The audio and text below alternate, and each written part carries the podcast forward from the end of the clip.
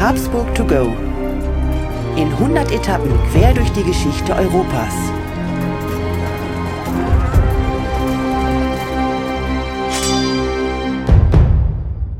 Hallo und herzlich willkommen bei Habsburg to go, der etwas andere geschichtliche Reisebericht.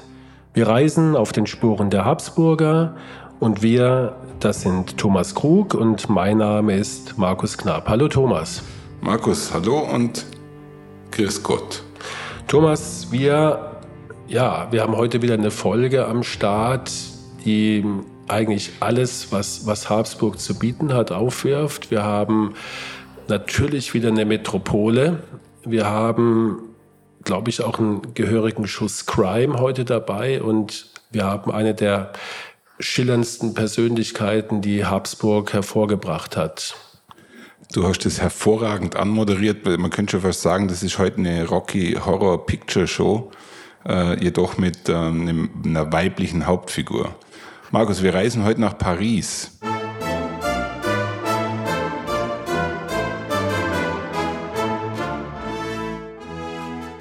Paris, also wieder mal eine Stadt, die man nicht sofort mit Habsburg in Verbindung bringt.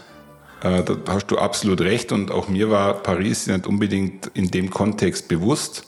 Aber wenn wir die Folge miteinander besprochen haben, glaube ich, ist jedem sehr, sehr klar, welchen, äh, welche Themen die Habsburger hier wirklich getrieben haben. Und so wie ich weiß, geht es jetzt nicht zu den ganz großen Sehenswürdigkeiten wie Eiffelturm oder Louvre oder ähm, Notre Dame, sondern du führst es an einen anderen Ort, oder? Genau, wir sind heute auf einer, ich weiß gar nicht, ob es die einzigste Insel ist in der Seine äh, in Paris, aber auf jeden Fall sind wir auf der Insel, auf der sich Notre Dame befindet. Aber wir sind eben nicht in Notre Dame, wir sind im Justizpalast Okay. Den kennt vielleicht der eine oder andere auch. Und dort sind wir in einem kleinen Nebengebäude der Conciergerie. Okay. Habe ich es richtig ausgesprochen, Markus? Wir haben es halt vorher nur kurz trainiert. Ich, ich denke schon, aber ich, äh, äh, ich parliere auch nicht Französisch wie, wie äh, ein gebürtiger Franzose. Von daher war das, glaube ich, korrekt. Ich glaube, da wird sich keiner beschweren, Thomas. Also ich, ich hoffe es, ja. Ja, was ist, was ist da passiert? Warum sind wir in der Conciergerie? ich wollte dich nur mal kurz vorführen. Ja? Wunder, wunderbar. Und ich würde dir in, in, der Folge, wenn wir zu dem Begriff kommen, kurz einen C-Ruf zurufen und du darfst es dann aussprechen. Aber Spaß beiseite. Wir haben heute die Marie Antoinette am Start. Ich glaube, die meisten werden natürlich mit der Marie Antoinette was anfangen können. Und wir wollen uns heute mit äh, ihrem Schicksal ein bisschen beschäftigen. Eine Persönlichkeit, muss man sagen, die wirklich sehr spannendes Leben gelebt hat und die sehr tragisch eigentlich zu Ende ging. Und genau das ist unser Thema heute. Ja, absolut spannend, diese, diese Figur, äh, an der sich, glaube ich, schon ja, zahlreiche Historiker abgearbeitet haben, weil sie eben ja so, so wie soll man sagen, so viele Facetten hatte. Äh, mal gucken, welche wir heute ansprechen können. Ähm, vielleicht noch mal kurz zur Einordnung. Was ist jetzt konkret die Verbindung Marie Antoinette und Habsburg? Ja, Marie Antoinette ist eine Habsburgerin und äh, ist eine Tochter von Maria Theresia. Okay. Und Darüber wurde sie nach Frankreich zum französischen König Ludwig XVI. verheiratet. Und daraus kommt unsere Verbindung, dass eine Habsburgerin groteskerweise Herrscherin von Frankreich war. Mhm. Also die alte Habsburger Tradition, wir verheiraten unsere Kinder mit mächtigen Menschen ja. und äh, wenn wir Glück haben, fällt uns irgendwann mal das Erbe sozusagen in den Shows, oder? Genau, etwas, was wir ja bei den Habsburgern oft diskutieren und hier äh, hat es natürlich einen sehr großen Schwerpunkt abgebildet, in dem tatsächlich Frankreich zur Hälfte habsburgerisch war. Ja.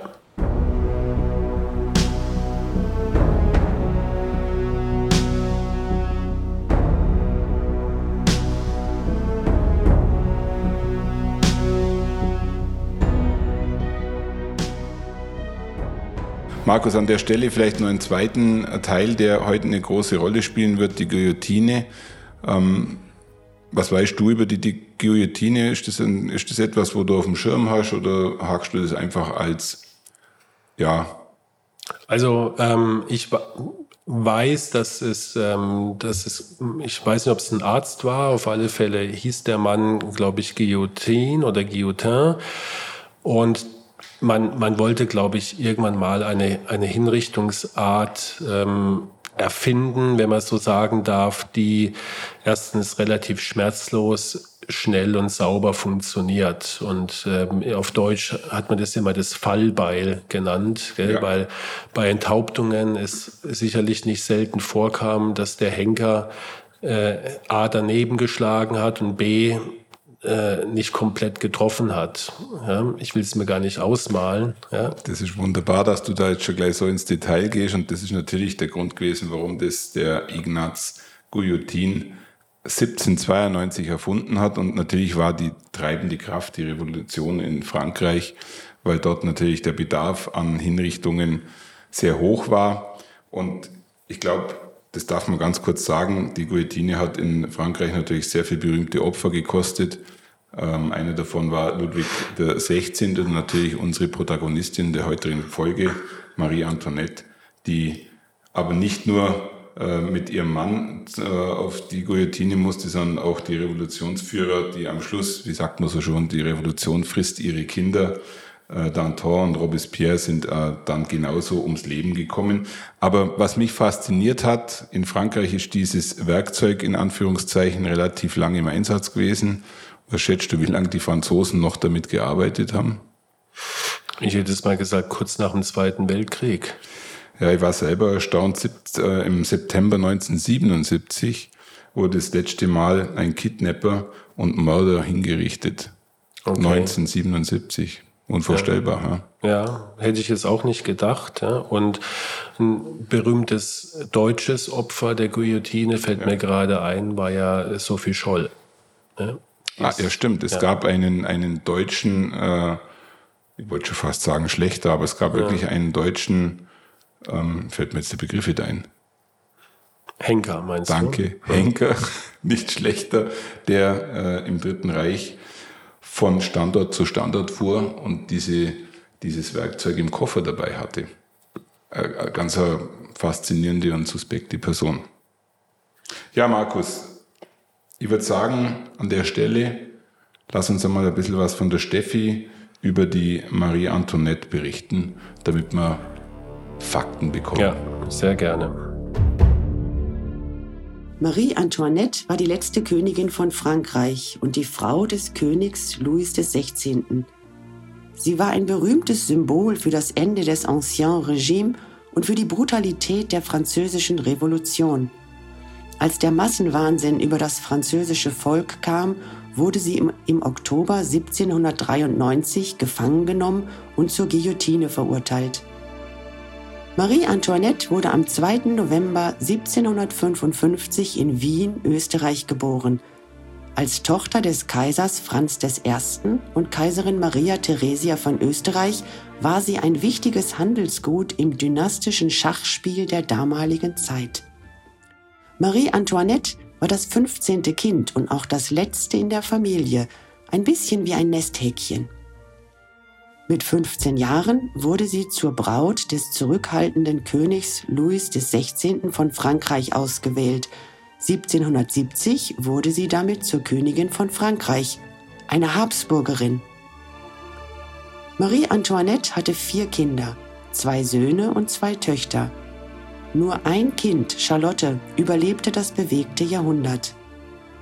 Marie zog ihre Kinder mit viel Liebe auf Schloss Versailles auf Hierzu schaffte sie sich ihre eigene Welt. Im Februar 1793 nahm die französische Revolution eine scharfe Wendung. Marie Antoinette wurde als Staatsfeindin beschuldigt und ins Conciergerie-Gefängnis eingeliefert, wo sie 16 Monate in Haft verbringen musste. Im Oktober 1793 wurde sie zum Tod auf der Guillotine verurteilt und auf dem Place de la Concorde hingerichtet. Marie Antoinette kam aus einem der mächtigsten Königshäuser der damaligen Zeit und hatte von ihrer Mutter gelernt, dass Frauen in der Öffentlichkeit eine Rolle spielen dürfen. Am Hof von Versailles war dieses moderne Frauenbild verpönt. Marie Antoinette missachtete dies massiv und wurde damit zum Feindbild in Versailles und groteskerweise dann auch zur Buhfrau der Revolutionären. Man hängte ihr viele Vergehen an. Von lesbischer Liebe bis Inzest war alles dabei.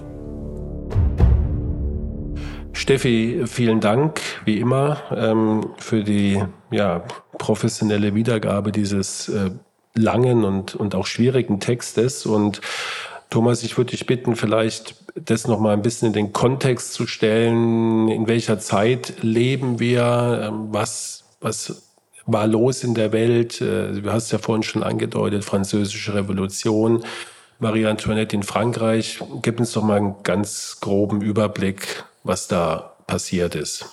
Ja, Markus, das 18. Jahrhundert ist eigentlich ein Spektrum, was alles bietet. Wenn man mal überlegt, äh, zu Beginn des Jahrhunderts war Ludwig XIV. an der Macht, der Sonnenkönig. Ich beziehe es jetzt mal auf Frankreich und auf die Geschichte rund um die Habsburger zum Schluss. Ich glaube, zu der Zeit war alles möglich, es war alles im Überfluss da. Und der König hat wirklich so regiert, wie er sich das gewünscht und vorgestellt hat. Versailles ist in der Zeit entstanden.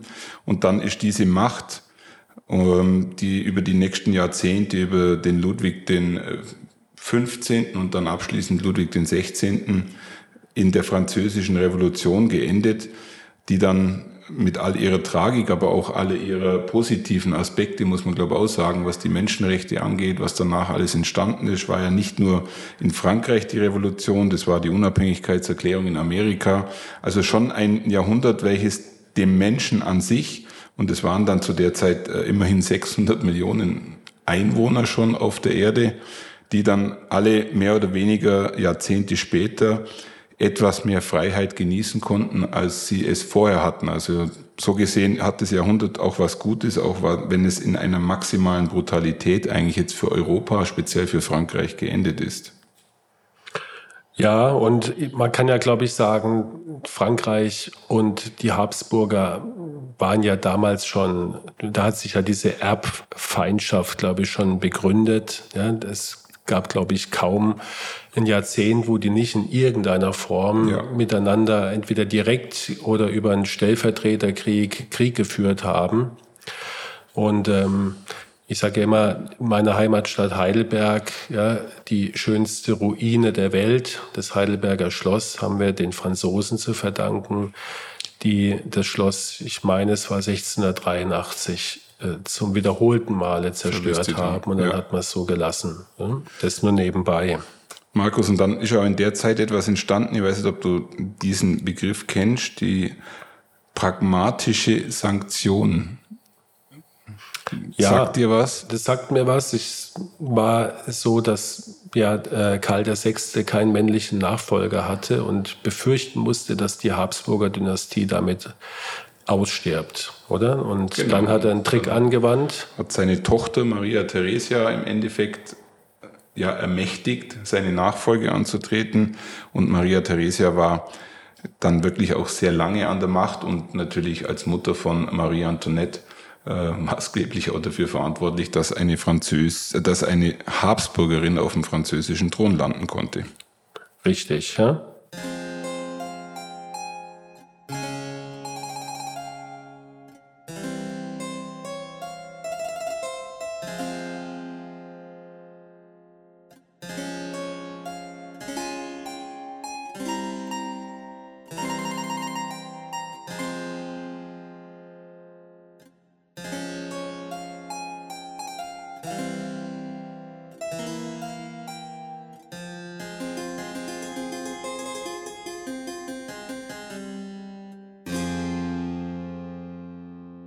Ja, wir sind in der Zeit, ja, Ende des 18. Jahrhunderts, ähm, vielleicht noch ein paar Takte zur französischen Revolution. Ähm, einfach, was, was war in Frankreich los? Ähm, wie wie, wie, wie kam es, um das mal grob zu skizzieren, dass, dass so eine Frau wie Marie Antoinette, die ja, glaube ich, von Anfang an, wenn ich mich recht erinnere, gar nicht so unbeliebt war, sich dann zu einem Art, ja, Enfant terrible und, und ein Schreckensgespenst der Franzosen entwickelt hat, so eine Hassfigur, würde ich mal sagen. Ja, das ist eine sehr gute Frage, Markus, weil tatsächlich ist Marie Antoinette eigentlich keine negative Person oder Persönlichkeit, eine hochintelligente junge Frau ihrer Zeit gewesen. Aber wie sagt man so schön, sie war die falsche Person am falschen Ort. Und man muss sich mal ein Bild kurz vorstellen, als sie verheiratet wurde haben sich die ähm, Bourbonen und die Habsburger auf dem Rhein auf einer Insel getroffen und dort wurde Marie Antoinette von ihrer Mutter an die Franzosen übergeben und es muss tatsächlich so abgelaufen sein, dass sie ab dem Zeitpunkt kein Österreichisch oder Deutsch mehr sprechen durfte. Sie wurde ihrer gesamten äh, Gefolgschaft entledigt, inklusive ihrer Kleidungsstücke und musste ab dem Moment französisch sein. Ich glaube, das zeigt schon ganz deutlich, welche Schwierigkeiten die Frau eigentlich hatte, dann in Frankreich bestehen zu können. Und dann hat sie natürlich noch massives äh, Pech, muss man schon sagen, dass sie mitten in die französische Revolution gerutscht ist. Natürlich hat sie ein, ein luxuriöses Leben gelebt, was aber, glaube ich, zu der Zeit für ein Königspaar ganz normal war. Ich glaube, das kann man denen nicht zum Vorwurf machen. Hatte drei Kinder, war, glaube ich, auch sehr familiär eingestellt, so wie wir es vorher gehört haben, aber war natürlich als Ausländerin in Frankreich das äh, perfekte Feindbild für die französische Revolution und heute ist ja in vielen Aspekten bewiesen, auch von Historikern bewiesen, dass alles, was an Hetze oder vieles, was an Hetze gegen sie aufgebracht wurde, eigentlich danach widerlegt werden konnte. Und somit muss man ehrlich sagen, Pech gehabt. Pech gehabt. Also ähm, als Ausländerin ist ja auch mal ein interessanter Aspekt. Gell? Ähm, hatte ich gar nicht jetzt so auf dem Schirm, dass da vielleicht noch, ja, heute wird man sagen, äh, rassistische äh, Ressentiments da mit dazu kamen. Aber man muss natürlich auch ganz klar sagen, in Frankreich Ende des 18. Jahrhunderts, gell, ähm, die Bevölkerung, die, die, die Landbevölkerung, die, die bettelarm, wirklich bettelarm. Wir haben dieses Ständesystem mit dem. Adel, mit dem Klerus und, und dem einfachen Volk, die nichts zu essen haben. Und der Adel letztendlich derartig abgehoben war äh, seit dem Absolutismus, seit dem Sonnenkönig mit, mit entsprechender ähm, Hofgestaltung, mit unglaublichem Prunk. Äh, und dann entzündet sich das diese französische Revolution, ja, weil die Brotpreise mal wieder ins Unermessliche gestiegen sind, 1789, Sturm auf die Bastille. Und Antoinette, Marie Antoinette, ähm, anstatt das zu erkennen ähm, und vielleicht auch dagegen wirken zu können, hat sie, glaube ich, ähm, diesen, diesen berühmten Satz gesagt, das Zitat, du hast es mir vorhin schon mal äh, mhm. gesagt, äh, mhm. äh, wie, wie war es nochmal, Thomas? Das Zitat, was man ihr auferlegt hat, war, dass sie äh, auf die Frage nach Brot, ähm, dann sagte er, dann soll die Bevölkerung, die arme Bevölkerung dann genau. Kuchen essen. Ja, sie haben kein Brot zu essen und dann sagt sie, dann sollen sie doch Kuchen essen, was, wenn sie es so gesagt haben sollte, natürlich genau in die Hände der Revolutionäre gespielt hat, die ja. damit eine, eine Hassfigur etablieren konnten. Und interessanterweise ist es genau eins dieser Zitate, die heute widerlegt sind und, ähm, glaube ich, relativ klar äh, Jacques Rousseau zuzuschreiben ist, der das Ganze dann auch noch lustigerweise mit, äh, im Zusammenhang mit einem französischen Backwerk, also zu Deutsch dem Stullen, aufgebracht hat. Also es ist wirklich äh, das berühmteste Zitat, was ihr negativ angehaftet wird, ist gar nicht von ihr, weil es nachweislich schon viele Jahrzehnte vorher geprägt wurde. Aber es zeigt ein bisschen wirklich die Problematik der Frau. Aber du hast gerade vorher angesprochen, dass sie natürlich im, ich sag's jetzt mal, Platz Saus und Braus gelebt hat. Jeder, der schon mal in Versailles war, hat vielleicht dann auch den Spaziergang in die Parkanlagen äh, sich auf, aufgelastet und ist dann irgendwann mal vor einem Schloss gestanden, was sie exklusiv für sich natürlich äh, weiter ausbauen ließ. Und ich glaube, die wenigsten wissen, dass sie sich ihre Heimat, also ein österreichisches Altendörfli, hat sie in Versailles aufbauen lassen. Auch das kann man sich heute noch anschauen. Das zeigt dann schon, wie, wie entfremdet man eigentlich war zu dem, was tatsächlich passiert ist. Und man kann dann auch ein bisschen verstehen, dass die Bevölkerung im Rahmen der Revolution das Ganze natürlich, umso mehr sie davon mitbekommen haben, umso mehr konnten sie das einfach auch nicht mehr akzeptieren. Absolut. Und ähm, interessanterweise, glaube ich, hatte man ja ursprünglich gar nicht vor, jetzt den König und die Königin hinzurichten, sondern die haben dann wieder ein neuer Fehler äh, versucht zu fliehen, genau. inkognito, genau. Ja, sind dort entdeckt worden. Dann hat man das als, als äh, Hochverrat natürlich gekennzeichnet, weil auch noch durchgesickert war, dass äh, Antoinette natürlich Kontakte sowohl zu Habsburg als auch zu den Preußen aufnehmen wollte, um ja. sozusagen eine Konterrevolution zu starten. Und dann nimmt das Schicksal Sie haben sich auf Deutsch Lauf. gesagt sehr ungeschickt verhalten und, so und äh, dann endete es so, wie es, wie es dann enden musste. Aber vielleicht nochmal ganz kurz, äh, nochmal etwas zurück in der Geschichte von Marie Antoinette und das finde ich auch spricht für diese Zeit und für dieses Verheiraten von seinen Kindern.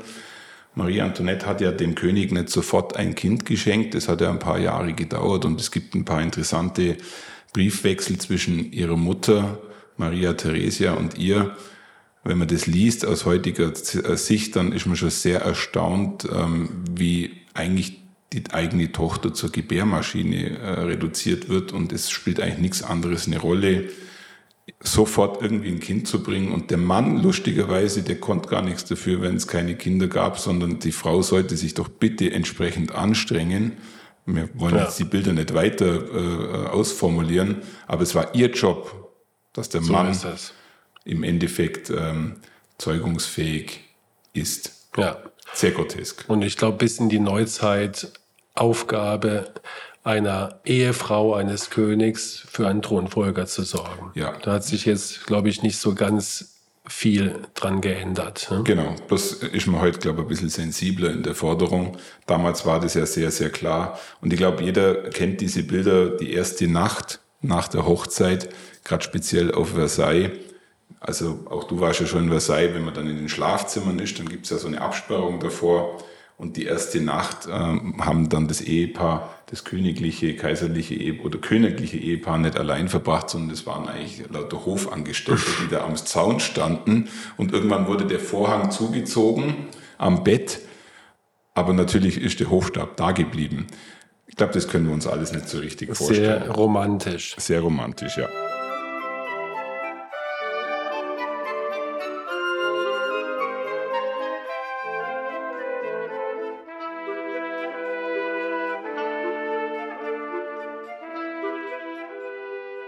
Ja, Thomas, jetzt gehen wir doch mal zu deinem Ort, zu der ja. Conciergerie, ja, den du dir speziell in Paris ausgesucht hast. Äh, was hat es mit dem Ort auf sich? Ähm, was hat es mit Marie Antoinette zu tun? Ja. Also dieser Ort, muss ich ehrlich sagen, ist in einer gewissen Hinsicht schon faszinierend, weil er so unauffällig ist. Ja, also wer in Paris war, der kennt diese endlos langen Schlangen an den, an den äh, Hotspots und dann gehst du im Endeffekt auf diese Insel in der Seine und ähm, gehst eben nicht nach Notre Dame, was ja aktuell sowieso nicht geht, weil, weil es ja eine große Baustelle ist. Du läufst an einem riesen Justizpalast vorbei und kommst dann über einen Seiteneingang plötzlich in die Conciergerie. Und da gibt's keine Schlangen. Ja, du kommst einfach rein, du stehst da drin und bist dann in einer riesen Empfangshalle. Das Ganze befindet sich auf, auf so einer Parterrehöhe und befindest dich dann plötzlich eigentlich 20 Meter von der Straße entfernt in einem historischen Gefängnistrakt, in dem es äh, unmä unmäßig große Räume gab für die Wachbataillone, aber auch, und das fand ich sehr faszinierend, einen Zellentrakt, der exklusiv damals von Marie Antoinette belegt war. Also man kommt dann im Endeffekt durch einen, einen sage ich mal, Eingangssituation. Auf das, da sitzt auf der rechten Seite der Direktor des Gefängnisses und auf der linken Seite ein Wachbataillon. Und dann kommt man immer tiefer in das Gebäude rein, endet am Schluss, und das fand ich auch sehr faszinierend, über einen Innenhof in einer Kapelle.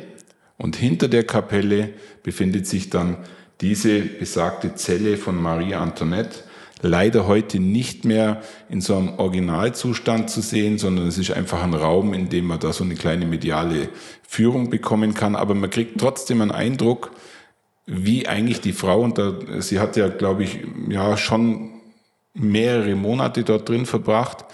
Also du musst dir vorstellen, in dem Raum gab es nur ein kleines Zwischenwändchen und daneben saßen eigentlich 24 Stunden zwei äh, Soldaten, die auf sie aufgepasst haben. Sie hatte keine Persönlichkeitssphäre mehr. Sie hatte ein Fenster, was in einen Innenhof rausging. Sie hat eigentlich den Status, den sie vorher hatte, wirklich vollkommen verloren und war, glaube ich, auch bloß nur, sage jetzt mal ganz hart, in Lumpen gekleidet. Also auch das ist, glaube ich, schwer vorstellbar für uns heutzutage, dass du im Endeffekt von den höchsten Würden ja runterbrichst eigentlich auf, auf nichts mehr. Und so hat sie dort drin eigentlich so ihren Alltag gefristet. Weißt du, wie lange sie dort äh, verbracht hat in dieser Zelle?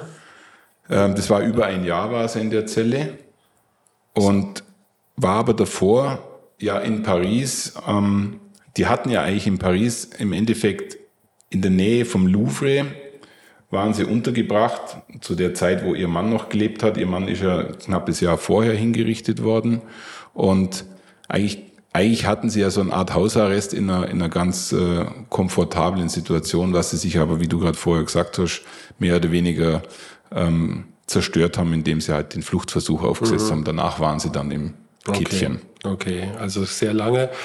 Und ich glaube, ihr letzter Weg dann von der Conciergerie raus äh, zur Place de la Concorde, wie sie heute heißt, damals ja. Place de la République. Ja. Ähm, meine ich gelesen zu haben, auf einem Eselskarren. Genau. In Lumpen. In Lumpen, in so einem Käfigwägelchen, wo dann die Bevölkerung sie beschmeißen konnte und nochmal Entwürdigung etc. Richtig. pp. Und wenn man, wenn man in Paris ist, gibt es eine ganz unauffällige äh, Bodeninschrift am Platz de Concorde, wo man, ja, jetzt sagen wir mal, vielleicht den Ort von damals wiedersehen kann und vielleicht auch ein bisschen das Gefühl aufnehmen kann, was da damals passiert ist. Es gibt ja auch sehr viele schöne Bilder dazu. Das ganze Geschehen ist ja auch sehr oft gemalt worden in der Geschichte. Ja, klar. Ja, ja. Ich meine, man kann sich vorstellen, was dann da los war. Äh, wahrscheinlich äh, zigtausende äh, Menschen, gell, die, die brüllen, die schreien, die diffamieren, ja. ja die mit, mit Eiern oder, oder faulen äh, Tomaten äh, diese Frau be, bewerfen. Gell? Und trotzdem soll sie, glaube ich, eine gewisse Würde, also sie hat sich das nicht anmerken lassen, diese Demütigung. Also sie ist, glaube ich, das kann man ihr zumindest äh, zugestehen, auch wenn sie vorher sehr viele Fehler und sehr viele Charakterschwächen gezeigt hat. Ich glaube, in ihren Tod ist sie als, ist sie mit einer großen Würde und, und auch, ja, Ausstrahlung gegangen, gell? Also das kann man, kann man absolut bestätigen. Sie ist eigentlich so stolz gestorben, wie du erinnerst dich, Maximilian, der hingerichtet wurde in Mexiko. Äh, scheinbar haben die Habsburger da schon noch so einen Ehrenkodex okay.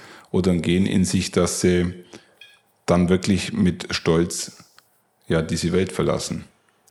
Man kann das auch an ihrem Abschiedsbrief sehen, Thomas, den ja. sie an ihre Schwester geschrieben hat, ähm, wie aufgeräumt sie gewesen sein muss und wie, wie, wie klar auch sie ihrem Schicksal entgegengegangen ist. Und da hören wir vielleicht mal ein paar Auszüge vorgelesen von der Juliane. Ja, hören wir kurz rein. Hm?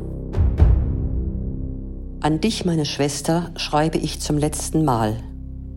Ich bin nicht verurteilt worden, eines schmachvollen Todes zu sterben, denn der gebührt nur den Verbrechern, sondern deinen Bruder wiederzusehen. Ich hoffe, dieselbe Festigkeit wie er zu zeigen. Es tut mir schmerzlich leid, meine armen Kinder verlassen zu müssen. Du weißt, dass ich nur für sie und für dich lebte. Ich hatte Freunde, und der Gedanke, von ihnen und ihrer Liebe von immer getrennt zu werden, verursacht mir großes Leid in meinem Tod. Mögen Sie hierdurch wenigstens erfahren, dass ich bis zu meinem letzten Augenblick an Sie dachte. Ich umarme dich von ganzem Herzen, ebenso wie jene armen geliebten Kinder. Mein Gott, wie herzzerreißend ist es, sie auf immer verlassen zu müssen. Lebe wohl, lebe wohl. Ja, ich glaube, der Abschluss oder Abschiedsbrief spiegelt nochmal das wieder, was wir gerade hinsichtlich Stolz und Würde ähm, berichtet haben. Ja, ja, kann man so sagen. Thomas, ja, ähm, wie immer vielleicht noch die ein oder andere Anekdote zu dieser Frau als Abschluss? Sehr gerne. Ein paar haben wir ja schon gebracht, aber ich würde gerne noch ergänzen. Die Halskettenaffäre, sagt dir vielleicht was, hat der ein oder andere schon gehört. Eigentlich auch eine, mitunter eine der Beschuldigungen, die auch zu ihrer Todesstrafe geführt hat. Auch dort wurde im Nachhinein belegt, dass sie eigentlich auch einer Betrügerin aufgelaufen ist. Diese, dieses äh, Collier, welches einen unermesslichen Wert hatte, wollte der Juwelier damals schon an Ludwig den 14. verkaufen. Ja, das muss man sich mal vorstellen. Ludwig der 14., das sind etliche Jahrzehnte vorher gewesen. Und zu Zeiten Ludwig des 16. tauchte dann tatsächlich eine Betrügerin auf, die Marie Antoinette so nahe kommen konnte, dass sie mehr oder weniger äh, unter betrügerischer Absicht das Collier gekauft hat, im Namen von ihr, ich glaube sogar die Unterschrift gefälscht hat und sich danach herausgestellt hat, dass das äh, Collier nie bezahlt wurde, aber verschwunden war und das Ganze wurde ihr dann tatsächlich mitunter äh, bei der Schlussklage auch noch mit angehaftet, obwohl sie da wirklich nichts damit zu tun hatte. Zeigt vielleicht auch ein bisschen die Blauäugigkeit oder die ja, Naivität. Ja. Naivität, ja. Ich glaube, der richtige Begriff hat ein bisschen was von Naivität. Aber was sie natürlich auch war, sie war, ich glaube, sowas wie heute Heidi Klum. Mhm. Du beschäftigst dich bestimmt intensiv mit Heidi Klum und hast jetzt genau. sofort auch ein Bild dazu. Genau, ja. Aber du willst damit andeuten, sie hat natürlich ähm, Mode geprägt. Ja. Ist nicht auch irgendwas nach ihr benannt? Das weiß ich nicht, irgendein Stil oder irgendwas? Ähm ja, es ist nach ihr ist eine Frisur benannt, eine Topetenfrisur. Äh, ich glaube, wer die ein oder anderen Barockfilm oder, äh, wie sagt man, Manteldegenfilm angeschaut hat, der wird immer nur drüber lachen, wenn dann so hochtopierte Frisuren, die so fast wie ein Wolkenkratzer aussehen, auf, auf dem Film erscheinen und das Ganze geht auf die Marie Antoinette zurück. Und man muss sich vorstellen, sie hat diese Frisur als erstes getragen und wie auch heute ähm, haben es alle nachgemacht. Obwohl ja. es ja komisch aussieht. Ja, allerdings, ja. Und genauso ging es übrigens mit den Kleidern. Sie hat äh, in der Zeit, in der es ihr gut ging, hat sie eigentlich in der jeweiligen Saison äh, die Mode geprägt. Also was sie getragen hat, hat die hat die Dame von Welt dann auch getragen. Ja. Und es gab einen renommierten Designer in Paris. Also alles fühlt sich so ein bisschen so an, wie es auch heute ist. Und äh, dieser Designer ist natürlich mit Marie Antoinette groß geworden und wahrscheinlich auch äh, reich. Mit Sicherheit.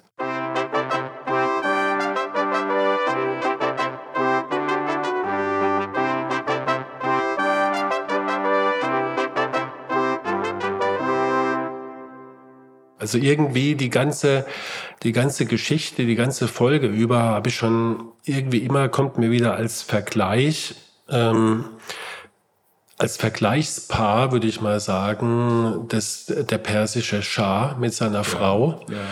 der ja 1979 bei einer Revolution gestürzt wurde. Er hat es hat, hat fliehen können, gell? Ähm, Gott sei Dank für ihn. Ich wäre mit Sicherheit auch hingerichtet worden, aber auch das ein sehr schillerndes Paar, vor allen Dingen auch seine Frau.